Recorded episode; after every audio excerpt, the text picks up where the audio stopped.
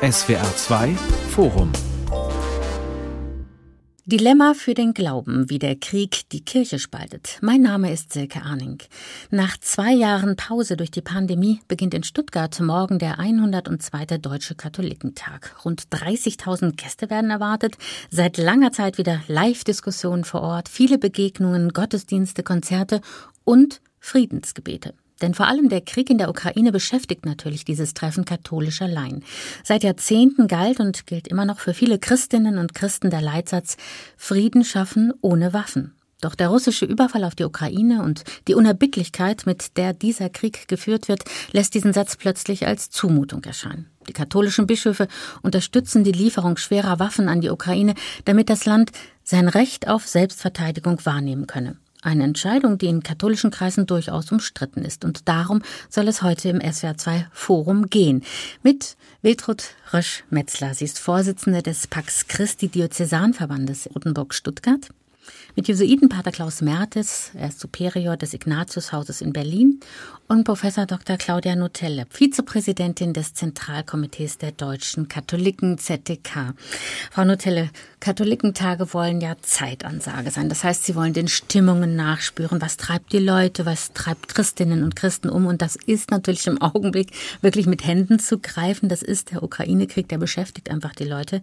Welche Stimmungen haben Sie bei der Vorbereitung des Katholikentages da bereits mitbekommen und wahrgenommen?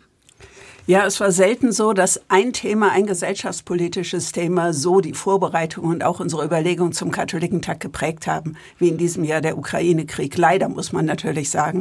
Und es gibt zum einen die große Sorge. Also natürlich Katholikinnen und Katholiken haben wie alle Menschen große Sorge und gucken dahin und auch zum Teil mit Entsetzen dahin, wenn wir nur an die Bilder von Butcher denken beispielsweise und schauen, was ist da los, was passiert da eigentlich und die Frage, was können wir machen? Das ist immer eine ganz entscheidende Frage, die uns alle mitbewegt. Dazu kommt natürlich auch Fragen an die Politik. Was machen die? Warum dauern bestimmte Entscheidungen so lange, wie sie dauern? Warum werden sie nicht gefällt? Oder warum werden die Entscheidungen genau so gefällt? Das sind die Fragen, die alle Menschen beschäftigen. Da unterscheiden sich Katholikinnen und Katholiken meiner Erfahrung nach überhaupt nicht von dem Rest der Deutschen sozusagen, sondern vielleicht in der Frage nach dem Impetus, woraus begründe ich mein Handeln, was wird daraus und auch die ganz entscheidende Frage, was kann ich tun? Und in vielen Gemeinden gibt es ja auch Hilfsaktionen für die Geflüchteten, die in Deutschland ankommen. Es gibt Hilfstransporte. Es war die Überlegung, können wir was hinbringen, können wir was zusammen machen? Also all das beschäftigt uns und soll sich auch im Programm des Katholikentags widerspiegeln.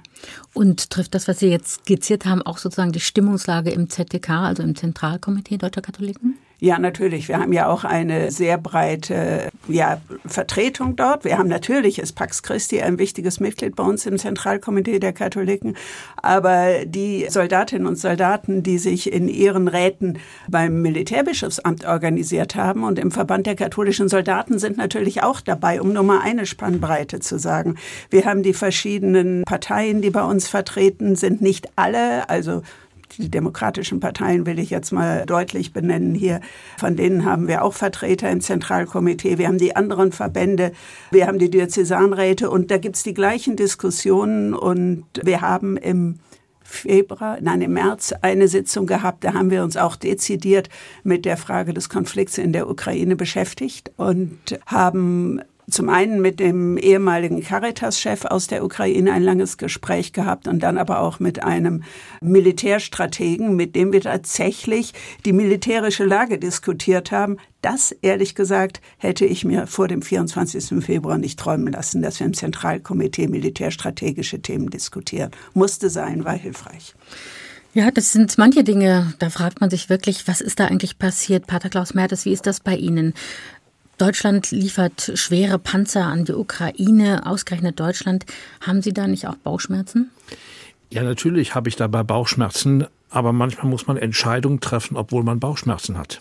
Also jeder, der es sich bei dieser Frage einfach macht, ist unterkomplex. Das ist eine ganz, ganz schwierige Sache. Deswegen bin ich auch ein bisschen unglücklich mit dem Titel dieser Sendung, dass das spaltet. Ich finde, das ist unter Christinnen und Christen zu dieser Frage, was jetzt richtig dran ist, also auch unterschiedliche Meinungen geben darf, ohne dass das spaltet. Ich finde, das ist ein starkes Wort. Ich bin der Meinung, dass äh, zum Beispiel christliche Politiker und Politikerinnen, die in der konkreten Verantwortung stehen, auch nochmal eine andere Perspektive und eine andere Situation sind. Das ist was anderes, als wenn ich hier in einem Studium darüber rede, aber keine unmittelbare Verantwortung für die Folgen dessen übernehme, was ich sage. Das delegitimiert nicht einen Diskurs darüber, das ist keine Frage. Aber trotzdem finde ich, dass jeder und jede, die sich über diese Fragen Gedanken macht, nicht ohne Bauchschmerzen sprechen kann. es geht auch nicht darum, nur eine Position zu vertreten nach dem Motto, damit ich keine Bauchschmerzen habe. Frau Röschmetzler, die katholische Friedensbewegung Pax Christi hat nochmal einen anderen Blick auf diesen Konflikt und auch auf die Lieferung dieser Waffen. Sie stehen dem eher kritisch gegenüber. Warum? Ja, zunächst mal möchte ich auch das aufgreifen, was Frau Nutelle sagte. In diesem völkerrechtswidrigen Angriffskrieg gegen die Ukraine ist so viel zerstört, bereits so viele Tote, so viele Verletzte und so viele Flüchtlinge. Das geht einem natürlich zu Herzen. Das ist schlimm. Was tun dagegen? Und es erscheint einfach, Waffen zu liefern. Also man denkt, Dadurch stoppt man die Gewalt Russlands. Also nehme ich mal an, dass das der Grund ist, Waffen zu liefern. Und aus meiner Sicht sind Waffenlieferungen eben keine einfache Lösung, sondern es ist eine Eskalationsstufe. Die andere Seite wird dann ebenfalls weitere Waffen anwenden. Und es wird so weitergehen.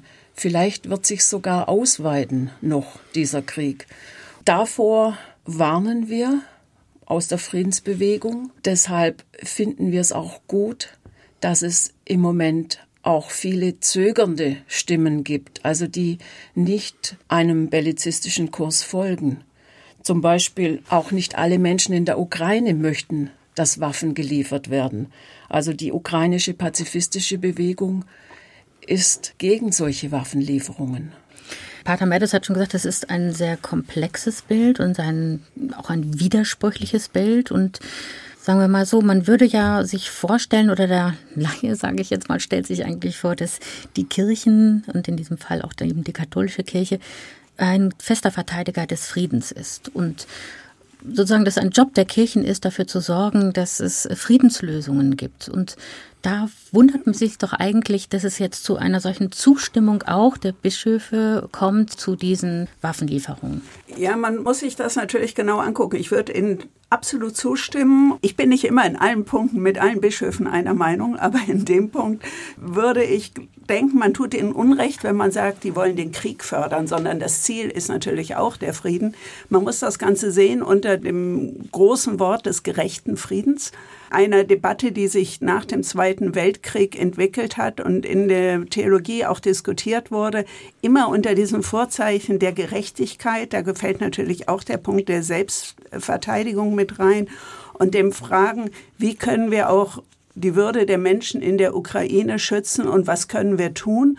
Und wo ist es sinnvoll und was hilft ihnen und was hilft zu einem Weg, dass die Ukraine nicht total zerstört wird und von einem Diktator überrollt wird und am Ende keine eigenen Rechte mehr hat. Also das muss man alles gegeneinander abwägen. Aber natürlich steht das große Ziel des Friedens davor, eines gerechten Friedens, wie auch immer man den erreichen kann. Und darüber wird debattiert und gestritten und ich finde es gut, dass es verschiedene Stimmen gibt dort. Zu einem gerechten Krieg gehört allerdings auch also ein Kriterium, dass man schaut, ob davor wirklich alles getan wurde für eine Friedenslösung, dass kein Krieg notwendig ist.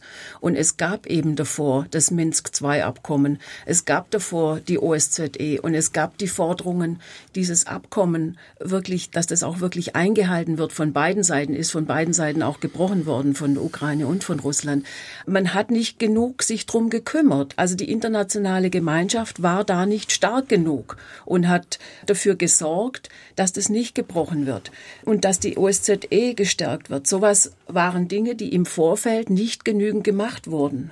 Wir waren wahrscheinlich nach 2014, nach dem Überfall auf die Krim und der Annexion der Krim, nicht aufmerksam genug oder es ist wieder aus unserem Fokus verschwunden. Das muss man für uns und wahrscheinlich für die internationale Gemeinschaft insgesamt sagen.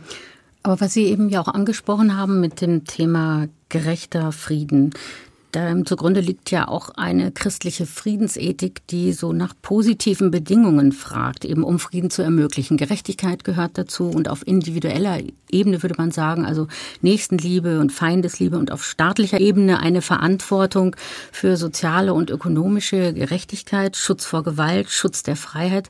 Also das sind doch eigentlich ganz viele kluge Gedanken, die man vielleicht auch sagen könnte, sehr verkürzt und schlagwortartig unter dieser Parole Frieden schaffen ohne Waffen zu zusammengefasst wurden. Hat das jetzt alles seine Gültigkeit verloren?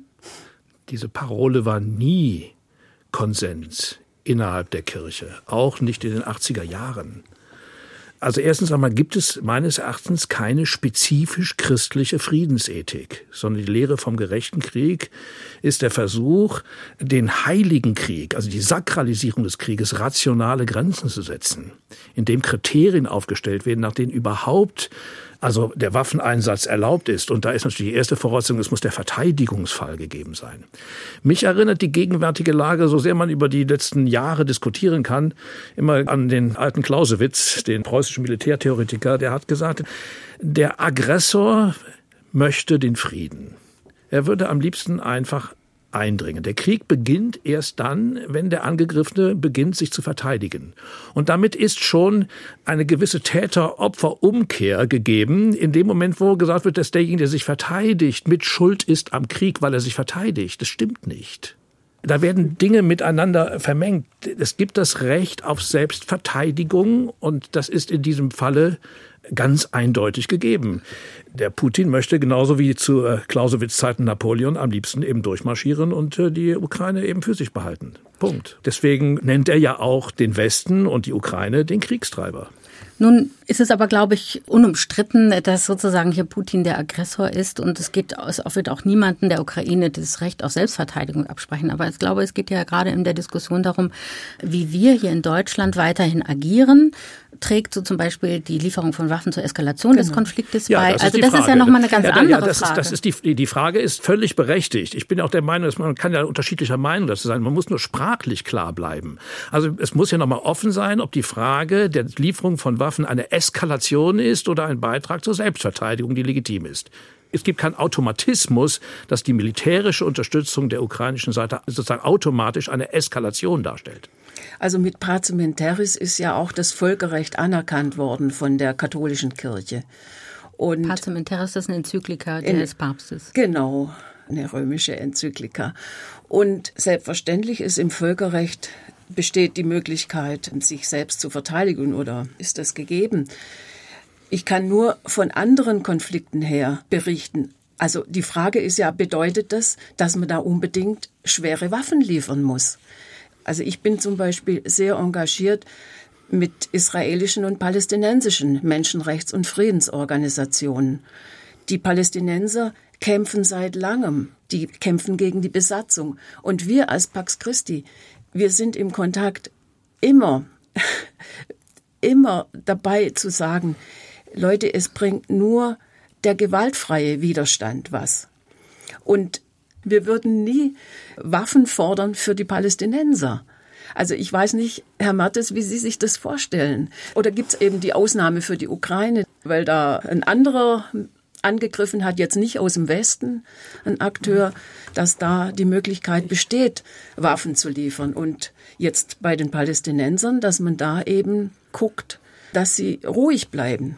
Frau Nutelle, Sie wollten ja. schon die ganze Zeit Ja, sagen. also da muss ich jetzt erst einmal direkt was zu sagen. Ich glaube, der Vergleich Palästinenser, Israel und Ukraine, Russland, den würde ich hier ungern ziehen. Man muss jede Situation individuell anschauen. Also deshalb würde ich mich gern auf die Situation in der Ukraine konzentrieren und da schauen, weil ich kenne niemanden, der auf die Idee kommt zu sagen, ich habe noch keine Stimme hier in Deutschland gehört, wir müssen den Palästinensern schwere Waffen liefern.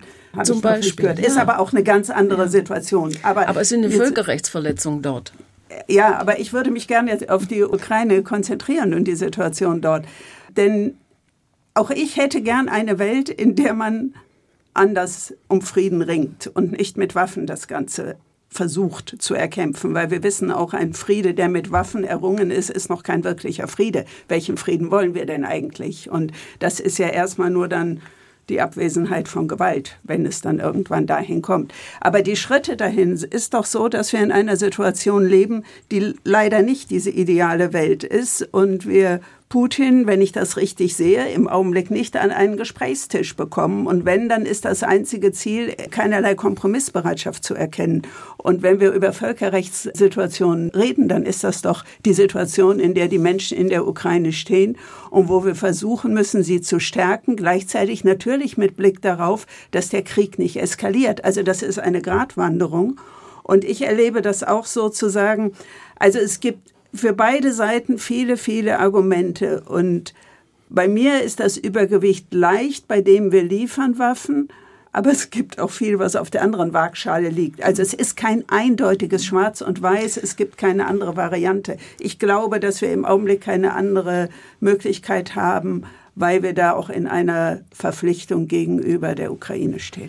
Ja, ich möchte das ja bestätigen. Ich habe ja auch gesagt, ich habe ja auch Bauchschmerzen. Also es gibt ja keine Entscheidung ohne Bauchschmerzen. Und ich bin ja ehrlich gesagt sogar dankbar, dass ich nicht in der verantwortlichen Position bin, hier eine Entscheidung treffen zu müssen. Aber mir geht es nur darum zu sagen, dass die äh, Unterstützung der angegriffenen Seite mit Waffen aus unterschiedlichen Gründen die auch, auch, auch übrigens mit geopolitischen Eigeninteressen zu tun haben, die legitim sein dürfen, weil ja nicht nur einfach nur die Ukraine angegriffen ist, dass Überlegungen dieser Art nicht einfach schon per se als Beitrag an der Eskalation bewertet werden können. Nicht jede Verteidigungshandlung und auch nicht jede Unterstützung von Verteidigungshandlungen ist eine Eskalation. Und da ist, da ist mein Punkt. Es sind nicht diejenigen am Krieg schuld, die sich verteidigen. Und wenn eine Unterstützung der sich verteidigenden Seite, damit sie sich erfolgreich verteidigen kann, gegeben ist, dann ist es nicht richtig, das als Beitrag zur Eskalation zu beschreiben. Da ist das Kriterium. In dem Moment, wo es eine Eskalation ist, finde ich es richtig. Deswegen finde ich übrigens auch einen ganz, ganz wichtigen Punkt, dass gesagt worden ist, die NATO beteiligt sich nicht aktiv am Krieg. Das ist ein ganz wichtiger Punkt. Da hat sich ja die NATO selbst ein Eskalationsverbot auferlegt. Also die Ausweitung des Krieges, das gibt ja verschiedene Risiken dass sich's ausweiten könnte. Klar. Das eine ist ja, dass jetzt bereits äh, Ukrainer ausgebildet werden in Deutschland an den schweren Waffen. Und der wissenschaftliche Dienst im Bundestag schließt ja nicht aus, dass das bereits ein Zeichen sein kann, dass man bereits Kriegspartei ist. Also dass Deutschland bereits Kriegspartei ist. Und okay, das wird von Völkerrechtlern unterschiedlich gewertet. Aber was ich damit sagen will, wohin führen uns diese Waffenlieferungen? Wir wissen es nicht. Waffenlieferungen an die Peschmergas im Irak, da sind die Waffen danach bei der IS gelandet. Also Sie fürchten einfach Konsequenzen, die man noch nicht absehen kann. Aber es ist ja auch so in der Tat, dass dieser Paradigmenwechsel der Bundesregierung, also sprich eben das Ja zu Waffenlieferungen, auch Aufrüstung, in Anführungsstrichen Aufrüstung der Bundeswehr durch diesen Sonderetat, das ist ja auch durchaus in der Öffentlichkeit kontrovers diskutiert worden. Es gab einen offenen Brief von Künstlerinnen und Künstlern an den Bundeskanzler der mit einigen Fragezeichen versehen war, was eben diese Entscheidung angeht. Und es wurde da eben ganz konkret auch die Sorge geäußert und äh, die Befürchtungen vor einer Eskalation, die in einem atomaren Konflikt enden könnte. Ist das ein berechtigter Einwand? Ja, also wir haben es offenkundig in Putin und in Russland, also mit denen, die jetzt in Russland an der Macht sind. Ich möchte nicht alle, die in Russland leben, da jetzt vereinnahmen, aber mit Putin und den Verantwortlichen dort Menschen an der Macht, die nicht mehr, die im Augenblick nicht berechenbar sind und für uns nicht berechenbar erscheinen und wir das kaum mit den normal geltenden Maßstäben nachvollziehen können. Und sie haben Atomwaffen und zwar Mengen, um es mal simpel zu sagen.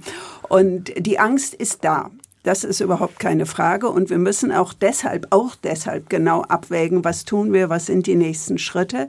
Aber wenn wir uns wir, und damit meine ich jetzt nicht nur Deutschland, sondern eigentlich die westliche Welt oder all die, die sich zusammentun und für die Freiheit denken, dort gleich einschüchtern lassen, dann sind wir letztlich erpressbar, nur weil, nur in Anführungsstrichen, weil Putin sagt, aber wir haben Atomwaffen und wir könnten die vielleicht auch einsetzen. Also es ist ein, ein sehr mühsames Abwägen und sehr genau hinschauen, auch immer wieder genau gucken, was passiert als nächstes.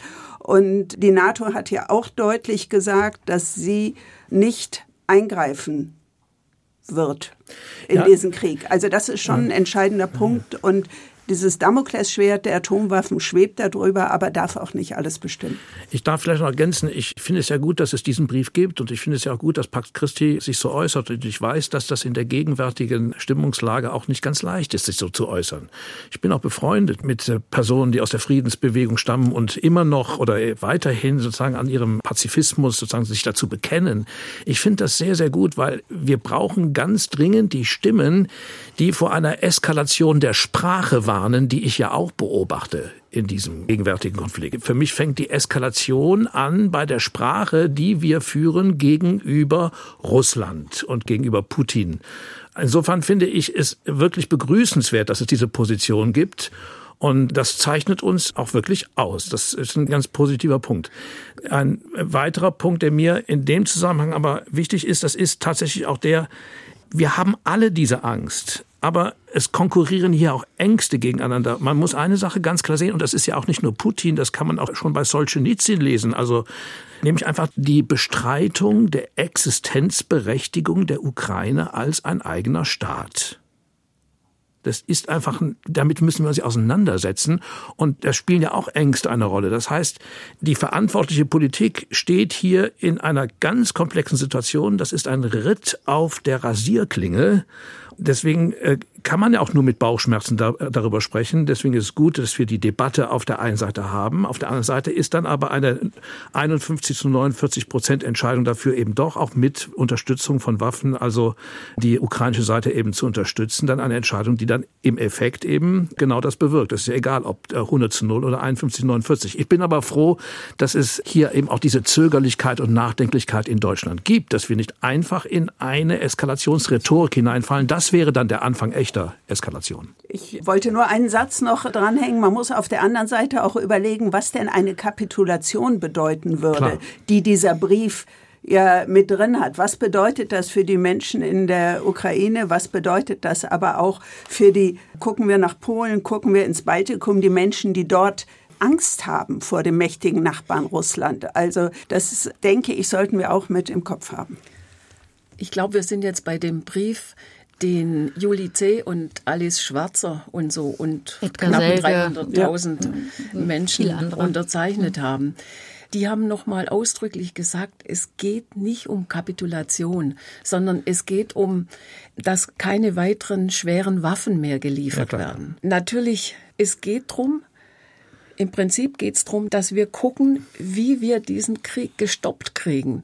Natürlich sind die Aussichten schlecht, dass Putin an den Verhandlungstisch geht im Moment oder dass die Ukraine bereit ist, an den Verhandlungstisch zu gehen, weil sie auch Erfolge haben, militärische Erfolge. Darauf weisen uns ja auch Friedensforscher hin. Es wird schwierig sein, die beiden Parteien an den Verhandlungstisch zu kriegen. Aber umso wichtiger ist es, dass wir unsere Politiker drängen und sagen, Mensch, entwickelt auch diesen Bereich. Also wenn man auf die Webseite der Regierung guckt, dann steht da bei der Hilfe für die Ukraine steht nur die Waffenlieferungen, die humanitäre Hilfe zum Glück, das ist ja klasse, was da passiert. Und das dritte die Sanktionen. Aber gerade die diplomatischen Initiativen, das eben hat man ja vor kurzem mitgekriegt, dass auch unser Bundeskanzler noch telefoniert mit Putin dass sowas noch passiert. Es dürfen Gesprächskanäle nicht beendet werden. Das ist so wichtig. Ja, aber das bestreitet ja auch niemand. Das ist ja. Das äh, wird zum Teil auch bestritten in dieser. Nein, aber ich bestreite ja. etwas anderes, muss ich sagen. Ich bestreite Ihre Behauptung, dass die Ukraine in gleicher Weise äh, nicht bereit sei, an den Verhandlungstisch zu gehen wie Putin. Nee, das nicht in gleicher also Weise. Ist, äh, Sorry, ja, aber das ist, da, da, bin ich eine, missverstanden worden. Ja, okay, das nicht in gleicher Weise, ja. Ja, und es gibt einen, einen zweiten Punkt, der auch da ist, nämlich man kann sich entscheiden, so über die Ukraine und Russland zu sprechen, als handle es sich um einen Konflikt zwischen eben zwei Staaten, ohne dass man Partei ergreifen müsse. Aber ich glaube schon, dass die Situation, der vor dem Hintergrund einer Bestreitung des Existenzrechts als Eigenstaat, ein solcher Überfall einen schon zwingt, in der Sache Stellung zu nehmen. Und da reicht, ich weiß, dass der Brief natürlich die Aggression Putins verurteilt. Das ist mir völlig klar. Nur wenn in der Konsequenz derjenigen, die in der Ukraine und auch im Westen Verantwortung tragen, der Unterlassung militärischer Unterstützung bedeutet, dass diese Aggression zu einem Sieg führt, dann ist es zwar nicht intendiert als Aufforderung zur Kapitulation, führt aber am Ende dazu. Das ist ja das Problem, über das wir streiten. Das SWR2 Forum heute mit dem Thema Dilemma für den Glauben, wie der Krieg die Kirche spaltet. Vielleicht gibt es einfach eine Irritation darüber. Wir haben diese große Einigkeit. Natürlich muss die Ukraine unterstützt werden, auch in ihrem Kampf, äh, diesen Überfall abzuwehren und auch europäisch sicherheitspolitisch gedacht. Das ist, glaube ich, auch, wie gesagt, unstrittig. Aber es gibt eben diese Irritation und Sie haben es auch eben skizziert, Pater Mertes, dass Sie sagten, wie gut, dass es Stimmen gibt, die vor einer Eskalation warnen. Ja. Und man würde sich ja wünschen eigentlich, dass diese Stimmen, dass es viel mehr solche Stimmen gäbe, dass es nicht nur eine kleine nette Friedensbewegung ist, die halt auch darauf aufmerksam macht, sondern dass man sich wünscht, dass sozusagen eine starke, einige kirchliche Stimme kommt, die sagt, da müssen wir nochmal genau drüber nachdenken. Und im Grunde ist da die Irritation einfach. Da wünscht man sich vielleicht mehr Engagement im Sinne einer deutlichen Stellungnahme. Passt auf, vielleicht ist dieser Schritt zu weit. Also das ist, glaube ich, die Irritation. Irritation in Bezug auf die kirchlichen Stimmen, habe ich das richtig verstanden? Auf die genau, darum geht es ja heute im SRZ-Forum, was die kirchlichen Stimmen angeht, dass man sich wünschen würde, einen größeren Aufschrei oder ein, ein größeres sozusagen Signal also ja, wenn ich mal so ja, sage, ich ja. kriege immer gespiegelt, warum sagen die Kirchen nichts? Wo ist denn da der Aufschrei? Das ist so zum Beispiel eine Wahrnehmung, die ich habe. Ja. Also für mich ist da auch der Papst Franziskus ein Vorbild. Der ist ganz auf der Seite der Opfer und denkt von den Opfern her, von den Opfern in der Ukraine, nimmt aber dazu auch vermutlich die Deserteure in Russland und die Kriegsgegnerinnen in Russland und in Belarus dazu. So ein Ansatz, wie er ihn pflegt, das ist für mich vorbildlich, sowas. Ja, genau. Ich wollte da, ich kann aber daran anschließen. Also es ist natürlich immer eine Frage der Wahrnehmung. Wie nimmt man was wahr? Und wissen wir alle, es wird wahrgenommen, plötzlich ist die katholische Kirche überraschend für die Lieferung schwerer Waffen. Ja, das ist eine große und das kommt in, Ja, und das kommt natürlich auch in die Schlagzeilen rein. Und das ist auch ein Thema, das wir diskutieren müssen. Das ist überhaupt keine Frage. Es gibt dennoch ja zahlreiche Stimmen, die sich Gedanken machen, wie kann das weitergehen? In welche Perspektive geht das Ganze? Wo können wir auch abwägen, trotz dieser Unterstützung darüber reden, nicht in eine Kriegsbegeisterung da reinrutschen, genau. sondern die warnende Stimme ja. erheben und gucken, was da passiert. Und vielleicht ist es auch unsere Chance, die wir ja glücklicherweise ein Stück weiter weg sind, uns Gedanken zu machen, wie kann es denn weitergehen und da vielleicht auch drauf zu schauen, was machen die Christinnen und Christen vor Ort und dort in die Debatte zu gehen und reinzugehen. Also ich würde schon sagen, es gibt auch die deutlich warnenden Stimmen, die sagen, wir müssen sehr genau hinschauen und abwägen, was wir tun. Ja, diese Frage, warum sagen die Kirchen so wenig? Ich hatte das Problem eher in Corona-Zeiten, muss ich sagen. Da fand ich die bischöflichen Äußerungen nicht sehr hilfreich. Aber ich bin jetzt, was die Friedens- und Kriegsthematik betrifft, nicht überrascht, weil auch in den 80er Jahren war die katholische Kirche, ich rede jetzt mal nur in Deutschland, in der Frage der Abschreckungspolitik nicht einmütig auf Seiten der Friedensbewegung. Überhaupt nicht. Auch das kirchliche Lehramt übrigens nicht. Das hat sich ja auch entwickelt dann in dieser Fragestellung. Also, und äh, katholische Kirche bedeutet dann auch niemals nur katholische Kirche in Deutschland, sondern wenn ich dann nach Polen gehe, da habe ich dann eher das Problem, dass in dieser Kombination von berechtigtem Bedrohungsgefühl, auch vor dem Hintergrund von 200 äh, Jahre Geschichte, dass vor dem Hintergrund aber auch sozusagen des polnischen Nationalismus hier natürlich eine Rhetorik auftaucht oder auftauchen kann, wo wir von westlich-katholischer Seite her vielleicht sagen können, stopp, stopp, stopp, aufpassen, dass wir hier nicht in der Rhetorik überschlagen. Aber es überrascht mich jedenfalls nicht, dass es in der katholischen Kirche zu dieser Fragestellungen keine ganz eindeutige Stellung nimmt, sondern eine plurale Stimmung da ist. Ich habe hier eine Stellungnahme vom 10. März, glaube ich, der Deutschen Bischofskonferenz und da steht drin, Ganz klar, alle wahre Religion lehnt den Krieg ab. Er ist eine Niederlage der Humanität. Wer ihn mutwillig auslöst, begeht ein Verbrechen vor Gott und dem Menschen. Ja. Das sind schon klare Aussagen. Und da wird dann auch weiter argumentiert, gerade auch mit Blick auf den Patriarchen der orthodoxen Kirche in Russland, der ja noch versucht, den Krieg religiös als einen Krieg gegen die Säkularisierung, die Werte, die angeblich in der Ukraine nicht mehr hochgehalten werden, einen Krieg dagegen zu führen. Und da gibt es eine klare Positionierung gegen, dennoch aber eben in der Abwägung, in dem Punkt, wir müssen die Ukraine in ihrem Kampf unterstützen und aber auch ein Aufruf, die Welt braucht das gemeinsame Zeugnis der Kirchen, gerade in Zeiten der Not und der Verwerfung. Ja, äh, man, ja genau. Ja. Man muss ja auch wirklich sehen, dass dieser Krieg auch eben tatsächlich eine äh, Unterstützung von der Orthodoxie hat, die eine lange und tiefe Tradition also in der russischen Geistesgeschichte zu tun hat. Aus russischer Perspektive ist eben Kiew sozusagen der Ursprung der Heiligen Ruß. Deswegen, ich verstehe die russisch-orthodoxe Argumentation, die ist mir seit langem bekannt äh, in dieser Frage. Deswegen ist es ja auch lange nicht nur Putins Krieg. Und deswegen ist, ist es ja so wichtig, dass die Kirche in dieser Frage sich auch ganz klar positioniert und sagt, es gibt keine Rechtfertigung, religiöse Rechtfertigung für einen Krieg, was nicht ausschließt, dass es dann für diejenigen, aber da sind wir alle hier einer Meinung, äh, ein Recht auf Selbstverteidigung für die gibt, denen dann ihr Existenzrecht durch den Angriff bestritten wird. Das ist jetzt das Papier der Bischofskonferenz zu den Waffenlieferungen. Und da sind mir noch zwei Sätze wichtig. Sie schreiben nämlich gegen die Waffenlieferungen. Es ist denjenigen, die die Entscheidung zu treffen haben, aber aufgetragen, präzise zu bedenken, was sie damit aus und möglicherweise auch anrichten. Genau.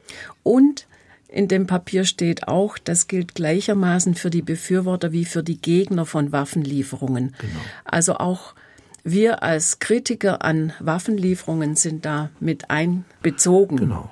Ähm, genau das, was ich meinte. Ja, ja ganz genau. Ich finde, wo Kirche auch andere Akzente setzen kann in der friedenspolitischen Debatte, ist zum Beispiel bei den Atomwaffen. Es gibt den Atomwaffenverbotsvertrag, der eben von Deutschland noch nicht unterzeichnet wurde, weil die Bundesregierung weiterhin an der atomaren Teilhabe festhält der Vatikan aber sehr stark engagiert ist und diesen Atomwaffenverbotsvertrag ja auch in die Wege geleitet hat und voranbringt. Und das wäre zum Beispiel was völlig unabhängig von diesem Krieg, was einfach wichtig ist für das Überleben der Menschheit, diese Frage der Atomwaffen aufzugreifen. Es sind viel zu viele Atomwaffen. Es sind derzeit alle Atomwaffenstaaten die an Modernisierungsabsichten haben, also die ihre Atomwaffen besser machen, zielgerichteter, kleiner, was weiß ich alles nennen das Modernisierung, also schärfer machen. Und von daher ist ein Atomwaffenverbot die Ächtung von Atomwaffen ist wirklich ein, ein, wichtiger Schritt, den man auch in Deutschland voranbringen kann. Ja, da stimme ich zu. Ich setze mich auch seit langem für den Atomwaffenverbotsvertrag ein und für die Ächtung von Atomwaffen. Das ist richtig. Also da bin ich ganz auf Ihrer Seite. Aber trotzdem muss die Politik in der jetzt konkreten Situation Entscheidungen treffen. Frau Notelle, wie wird denn dieses atomare Bedrohungsszenario, das hier ja auch im Raum steht, wie wird das denn eigentlich unter den katholischen Gläubigen diskutiert. Was haben Sie da mitbekommen? Sie haben ja auch davon gesprochen, dass es auch im ZDK ganz unterschiedliche Vertreterinnen und Vertreter gibt, also von den Soldatinnen und Soldaten einerseits bis hin zu den pazifistischen Stimmen halt auch im ZDK. Also wie wird das da diskutiert oder ist das noch gar nicht zur Sprache? Also ganz konkret haben wir in dieser Debatte, die wir geführt haben, an der eben auch die Gemeinschaft katholischer Soldaten beteiligt ist und natürlich auch Pax Christi und viele andere Stimmen, haben wir noch nicht jetzt allein das Thema Atomwaffen diskutiert. Es war das Thema, dass die Bedrohungslage da ist. Und da höre ich aber auch eine große Einigkeit, dass alle der Auffassung sind, da müssen wir möglichst einen Riegel vorschieben. Und wie kommen wir dahin? Da habe ich jetzt persönlich auch noch keine Stimme gehört von jemandem gesagt, nee, wäre doch schön, wenn es Deutschland auch noch Atomwaffen hätte oder gingen wir mal dahin. Sondern im Gegenteil, da ist eine, höre ich, erlebe ich eine klare Einigkeit ich wollte es jetzt auch gar nicht so verstanden wissen, dass jetzt Deutschland sich jetzt auch noch atomar bewaffnet. Das war überspitzt ja, ausgedrückt. Ja. Das, das war jetzt, es ging jetzt mhm. einfach eher so, wie wird dieses Bedrohungsszenario eben wahrgenommen und ob es da unterschiedliche Meinungen und Haltungen einfach dazu ich gibt. Ich glaube, vielen Menschen ist noch gar nicht bewusst, dass ja immer noch Atomwaffen in Deutschland lagern in Büchel und dass es nach wie vor eine Atomgefahr gibt. Ich denke, dass mit den 80er Jahren, als gegen die Pershing 2 und die SS-20 demonstriert wurde, danach dachte man, na ja, jetzt sind die verschwunden. Aber das war eben leider nicht so. Und von daher ist es wirklich auch wichtig, in diesem Fall aktiv zu werden. Das ist ich gehe da gut. sogar noch einen Schritt weiter. Ich würde sagen, gegenüber den 80er Jahren ist das Risiko der atomaren Eskalation höher als in den 80er Jahren. Und das hängt unter anderem auch mit der Waffenentwicklung zusammen, weil nämlich der Übergang von konventioneller zu atomarer Eskalation immer fließender wird. Und dadurch erhöht sich das Eskalationsrisiko auf einen atomaren Krieg hin. Also insofern ist die Situation, finde ich, heute viel gefährlicher als in den 80er Jahren. Und ja. die Bedrohung wird auch entsprechend wahrgenommen. Also ich ja. denke schon, dass bei allen im Kopf ist, dass das dahinter schwebt und dass das die Situation im Augenblick so besonders bedrückend und, ja, und besorgniserregend macht. Ja, und das ist irgendwie auch, finde ich, schwierig erkennen zu müssen, dass im Prinzip im Verzicht auf Waffen auch kein Beitrag zum Frieden liegt. Ist das richtig? Schwer zu sagen. Der Verzicht auf Waffen wird allein nicht zum Frieden führen, genauso wenig wie die Lieferung von Waffen oder immer mehr Waffen allein zum Frieden führen wird, sondern es geht ja immer darum, dass da Menschen sind, die Verantwortung übernehmen und über auch den Konflikt hinausdenken und darüber nachdenken, wie kommen wir in Europa hier zwischen Ost und West. Es ist ja wieder ein Ost und West zu einem anderen Miteinander. Und wie kann es weitergehen und was bedeutet das auch für eine Zukunft auf unserem Kontinent? Ja, Frieden ist eben mehr als Abwesenheit von Krieg. Herr Mertes, Abschreckung durch Waffen. Wir erinnern uns an den NATO-Doppelbeschluss Ende der 70er Jahre. Da wurden die russischen SS-20-Raketen durch die Stationierung wurde ein Wettrüsten ausgelöst, das zur Stationierung dann von amerikanischen Pershing-2-Raketen auf deutschem Boden führte. Und Ihr Vater, Herr Mertes, war damals Staatsminister im Auswärtigen Amt und hatte damit auch die Sicherheitspolitik der Bundesregierung im Blick. Und als gläubiger Katholik, er hat diesen NATO-Doppelbeschluss befürwortet. Wie hat, ja, ja, genau, er, wie ja. hat er das unter einen Hut bekommen? Ja, das war ein Riesenthema, natürlich nicht nur in unserer Familie, sondern auch in der ganzen polnischen Kultur, aus der ich komme. Ich bin äh, sozusagen eine christdemokratisch geprägte Familie. Mein Vater war dann eben auf Podien, auf Katholikentagen und äh, musste dann also vor Eierwürfen und Tomatenwürfen geschützt werden. Ganz, ganz schwierig. Ehrlich gesagt, ich kann heute nur noch rückblickend darauf blicken und sagen, Vielleicht kann man sagen, dass das Jahr 1989 am Ende das Zusammenwirken von beidem war, von Friedensbewegung und äh, äh, NATO-Doppelbeschluss. Und im Rückblick ist man immer klüger. Ich glaube, weil Sie mich so persönlich fragen, bei meinem Vater war das Problem zum Schluss, dass er tatsächlich ein ernsten Zweifel hatte, ob er weiter als Christ in der Politik sein könnte, nachdem die katholischen Bischöfe in Amerika, in ihrem großen USA, in ihrem großen Friedenshirtenbrief dann doch ganz grundlegend die NATO-Strategie von First Use kritisiert haben. Da war ein Punkt erreicht, wo er eben in seinem Gewissenskonflikt eben wirklich ganz tief innerlich gequält und gespalten war. Ganz schwierig. Deswegen finde ich ja, ohne Bauch, wer hier zu diesem Thema ohne Bauchschmerzen redet, hat von der Tiefe des Problems nichts verstanden. Nochmal weitergedacht, wir haben jetzt viel über Waffenlieferung, über Abschreckung gesprochen. Wo bleiben denn so die kirchlichen Visionen oder Friedensvisionen zu einer Zeit nach dem Krieg? Da, gibt es da schon Diskussionen, Standpunkte? Weil wir tatsächlich schon auch in der Öffentlichkeit, auch medial und politisch immer wieder über ein Ende, über die Zeit nach dem Ende des Ukraine-Krieges gesprochen wird.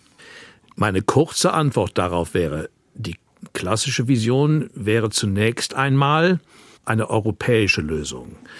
Das zweite große Thema ist für mich immer noch die Einstimmung in das, was äh, der Traum von Gorbatschow war. Eine Einheit von Lissabon bis äh, Wladiwostok. Ein gemeinsames Haus. Das ist ja auch die Sprache von Papst Franziskus. Und ich glaube dann, das dritte wäre eine Bemühung äh, dann um die ganz großen globalen Fragen, wo wir stehen, im Zusammenhang mit der Klimaveränderung und ähnlich, also die Bewahrung der Schöpfung, dass wir uns gemeinsam auf diese Dinge konzentrieren können. Das setzt aber voraus, dass die Integrität der handelnden Staaten von allen respektiert wird. Ich würde aber auch noch ergänzen, neben dem großen Bild, das Pater Mertes gerade gezeichnet hat, würde ich gerne auch noch schauen auf das, was das für die Ökumene bedeutet. Wir haben ja Allerdings. da auch ein großes Problem, wenn wir auf die Orthodoxie schauen, gerade was Patriarch äh, Kyrill in Moskau geäußert hat. Da gibt es ja im Augenblick kaum noch eine Grundlage für ein ökumenisches Miteinander in diesem Reden und auch für die anderen orthodoxen Kirchen. Und wie kommen wir da wieder auch in eine Gesprächsebene, in ein Miteinander? Und gilt da nicht auch, wir müssen irgendwie wieder in einen Austausch, in ein Gespräch kommen, sehe ich auch als eine entscheidende Aufgabe für uns, auch wenn ich keine Lösung weiß. Und da stimme ich übrigens ich, auch zu, das finde ich die Rolle von Papst Franziskus. Ich habe Verständnis dafür. Es muss, müssen äh, Personen und Institutionen da sein und bleiben, die auch nochmal, wenn es denn soweit ist, eine Chance besteht, dann auch dann nochmal vermitteln können. Und so verstehe ich auch eine gewisse Zurückhaltung von Papst Franziskus, um eben zur Verfügung zu stehen für eine spätere Zeit, in der vielleicht wieder ein Gespräch möglich ist, inklusive des ökumenischen Gespräches, weil das unverzichtbar ist für für die Lösung dieses Problems? Ich habe jetzt äh, zu Patriarch Kyrill gelesen bei katholisch.de, dass sein Außenbeauftragter eben schon versucht, Kontakte aufzunehmen zu den anderen Kirchen. Also es gibt wohl immer wieder feine Versuche von einzelnen Richtungen her und diese zarten Pflänzchen sollten wir wirklich pflegen und hegen, dass es das auch gibt.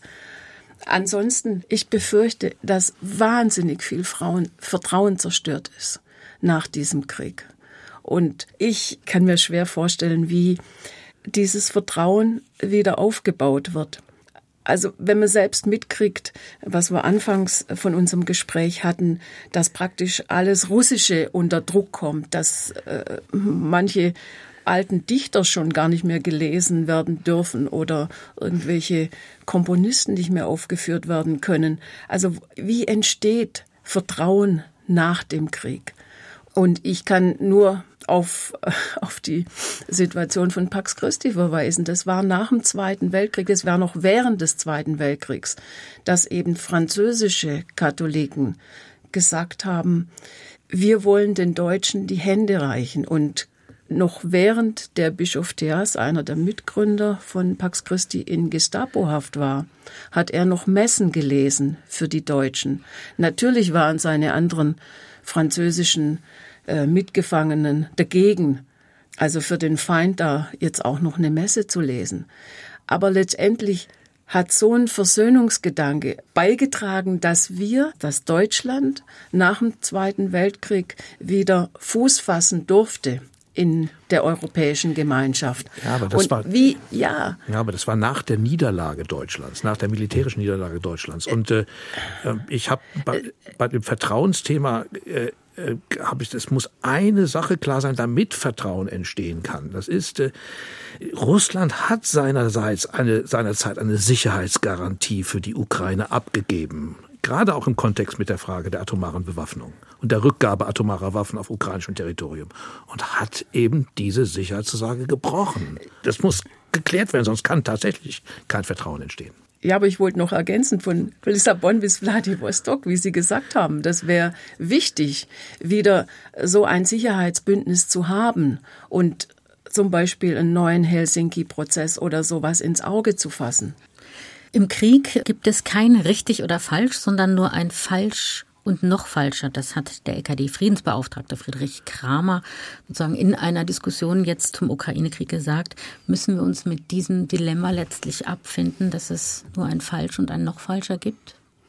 Das ist sehr pessimistisch formuliert, aber wahrscheinlich ist es im Krieg so. Und das, was wir ja auch in diesem Gespräch schon mehrfach angesprochen haben, es gibt nichts, was 100 Prozent richtig und wahrscheinlich auch nur wenig, was 100 Prozent falsch ist, sondern wir müssen immer abwägen und gucken, wo ist jetzt unserer Einschätzung nach im Augenblick ein besserer Beitrag, ein besserer Schritt auf dem Weg zu einem Frieden und zu einer guten Situation für die Menschen in der Ukraine hin. Und ja, damit werden wir äh, leben müssen und das ist eben auch die Schattenseite und die Schwierigkeit in einer so bedrängenden Situation, dass politisches Handeln gesellschaftliches Handeln in diesem Kontext eben auch äh, negative Konsequenzen haben kann und wahrscheinlich haben wird. Gar nichts tun wäre das Allerschlechteste. Das war das SWR2 Forum. Dilemma für den Glauben, wie der Krieg die Kirche spaltet. Ganz herzlichen Dank in die Runde für die Diskussion an Wildrud Röschmetzler. Sie ist Vorsitzende des Pax Christi Diözesanverbandes Rottenburg-Stuttgart. An Jesuitenpater Klaus Mertes, Superior des Ignatiushauses in Berlin und an Professor Dr. Claudia Notelle, Vizepräsidentin des Zentralkomitees der deutschen Katholiken ZDK. Mein Name ist Silke Arning.